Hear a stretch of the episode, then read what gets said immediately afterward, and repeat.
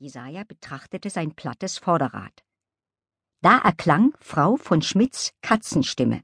Das ist ja wohl völlig übertrieben. Ich habe Sie lediglich darum gebeten, anzuhalten. Einen Sprung mit Salto hatte ich mit keinem Wort erwähnt, meckerte sie und hüpfte aus Jesajas Rucksack. Also wirklich, wenn ich mich nicht so geschickt festgekrallt hätte, wäre ich hinausgefallen. Nein, nein, nein, das zeigt wieder einmal den grässlichen Hang der Menschen zu unnötigem Wirbel. Sie schüttelte sich. Ich werde mich nun entfernen. Damit tippelte sie davon.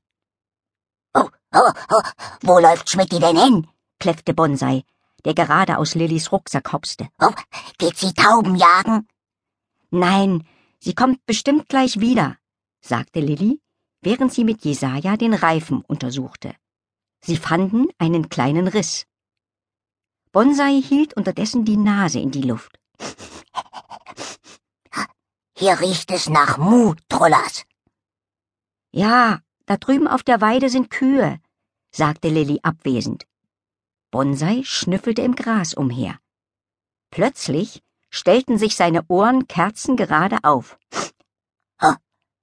Hier war einer, der keine Mutroller ist, verkündete er. Ein Elefant. Das glaube ich nicht, antwortete Lilly. Aber hier war ein echt krasser Typ, beharrte Bonsai, dessen Nase am Boden klebte. Vielleicht ein Krokodil. Ein Krokodil, das ein bisschen nach Elefant riecht. Ein Krokofant. Lilly musste lachen. Kaum hatte sie gelacht, öffneten sich um sie herum zahllose Gänseblümchenknospen. Das kam daher, dass Lilly noch eine zweite Gabe hatte. Durch ihr Lachen blühten von einer Sekunde auf die andere alle Blumen in der Nähe auf. Jesaja kramte in seinem Flickzeug herum und rief, Oh nein, ich habe keine Gummilösung. Er blickte sich um. Lilly, lass uns zu dem Bauernhof da drüben gehen. Wir klingeln und fragen, ob wir was zum Kleben haben können. Ja, lass uns das machen. Lilly nahm ihr Rad hoch. Kommst du, Bonsai? Der kleine Hund lief sofort zu ihr.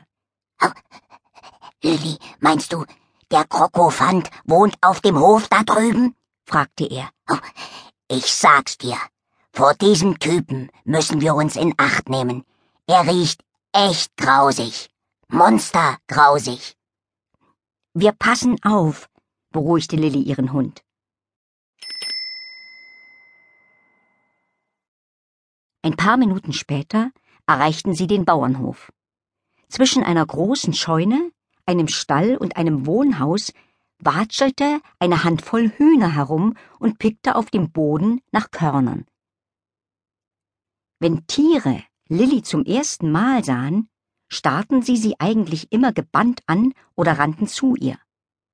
Doch diese Hühner waren offenbar völlig in die Körnersuche vertieft. Eines hatte einen schneeweißen Kopf und erinnerte dadurch ein bisschen an eine Großmutter. Eines war größer als die anderen und recht kräftig. Eines hüpfte fröhlich herum. Ein weiteres schien einen Schluck aufzuhaben und eines ruckte unruhig mit dem Kopf hin und her, als sei es ein wenig nervös. Hopp, Lilly, wuffte Bonsai leise. Hopp, geh da, die Plustertauben. Seine Augen leuchteten. Hopp.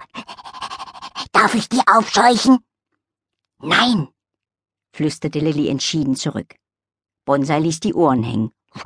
Och, bitte, nur ein ganz klein bisschen. Nein, wiederholte Lilly lauter. Da hob das Huhn mit der weißen Frisur den Kopf. Wie bitte? Hat gerade jemand etwas gesagt? Ich hab auch etwas gehört antwortete das kräftige Huhn und sah sich um. Oh, es klang wie um Himmels willen. Das Huhn mit dem Schluck auf hob nun auch den Kopf. Ich kann